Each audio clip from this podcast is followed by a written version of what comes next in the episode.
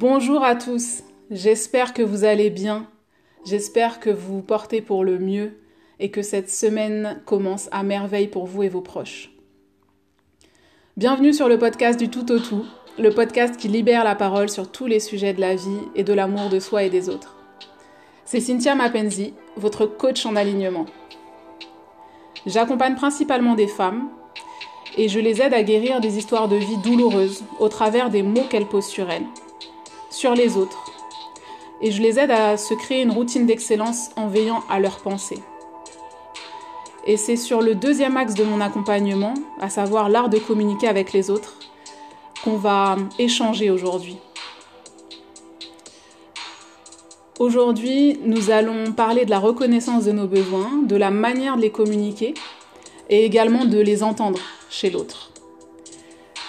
Alors si vous nous rejoignez, je vous invite à écouter le précédent podcast et à nous retrouver juste ensuite.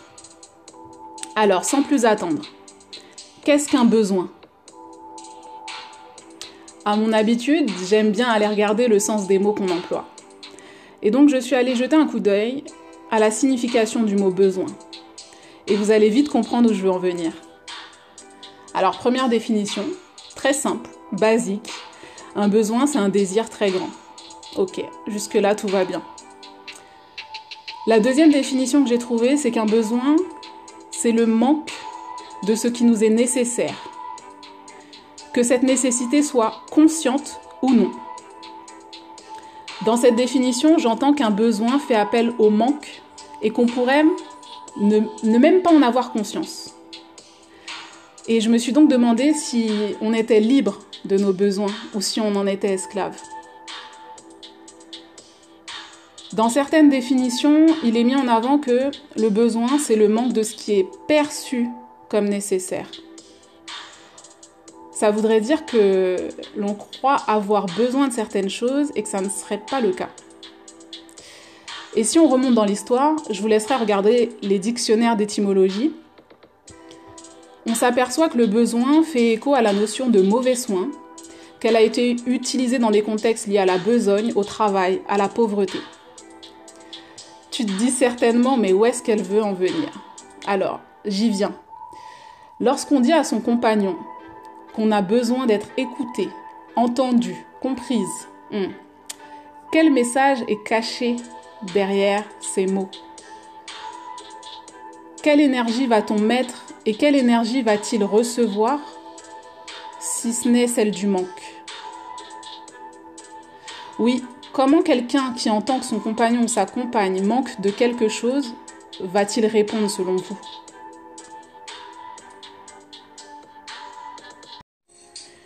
Alors maintenant, allons regarder de plus près quels sont nos besoins. Comme vous le savez, selon les différentes théories qui existent au sujet des besoins, il y aurait des besoins vitaux, nécessaires à la vie, et d'autres nécessités impérieuses. On parle ainsi souvent des besoins fondamentaux et primaires comme manger, s'habiller, euh, être en sécurité, avoir un toit, etc. Et des besoins secondaires qui sont plus liés à la relation à l'autre, comme le besoin d'appartenir à un groupe, d'être estimé, d'être valorisé, d'interagir. Et in fine, les besoins liés à l'accomplissement et à la réalisation. On est d'accord, ces besoins dépendent de la société dans laquelle on évolue et peuvent varier d'une personne à une autre. Alors ma question, c'est comment ces besoins s'expriment dans une relation? Je vais vous partager quelque chose, puisqu'on est entre nous.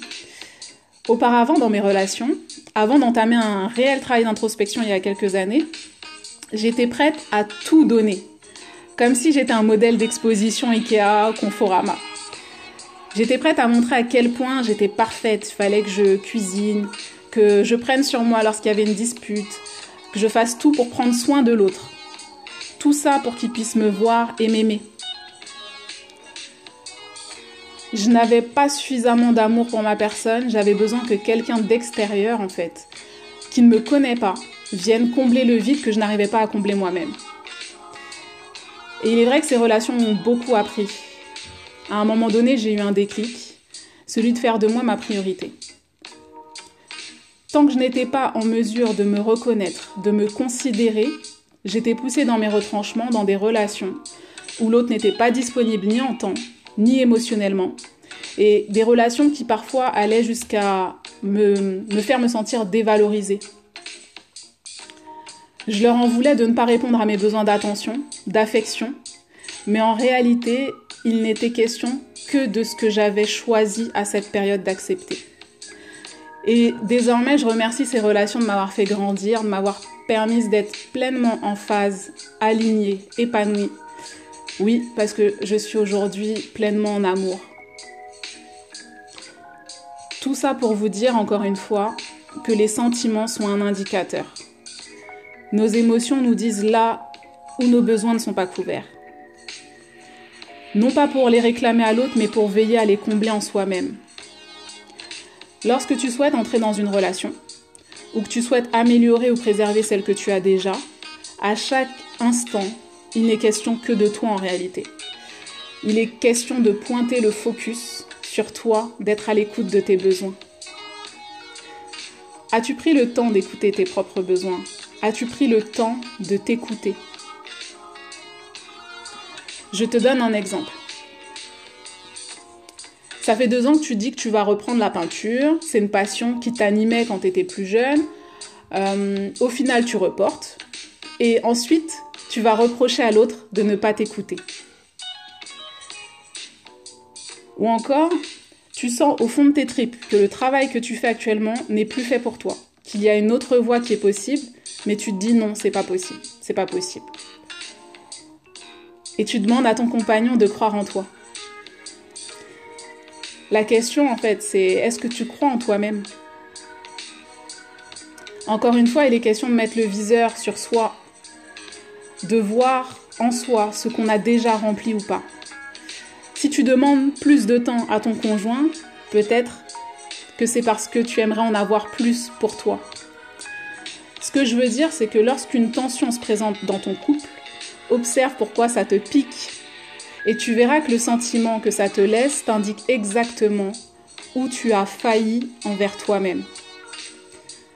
Oui, on continue à être bienveillant envers soi dans le cheminement qu'on fait. On fait de son mieux pour s'améliorer chaque jour, mais parfois il faut aussi se mettre des claques. Où est-ce que j'ai failli envers moi-même? Où est-ce que j'en suis de mon amour pour moi? Une fois que tu as pris le temps d'identifier tes besoins, de te rappeler ces besoins, alors on va aller voir maintenant quels sont les besoins de ton compagnon ou de ta compagne.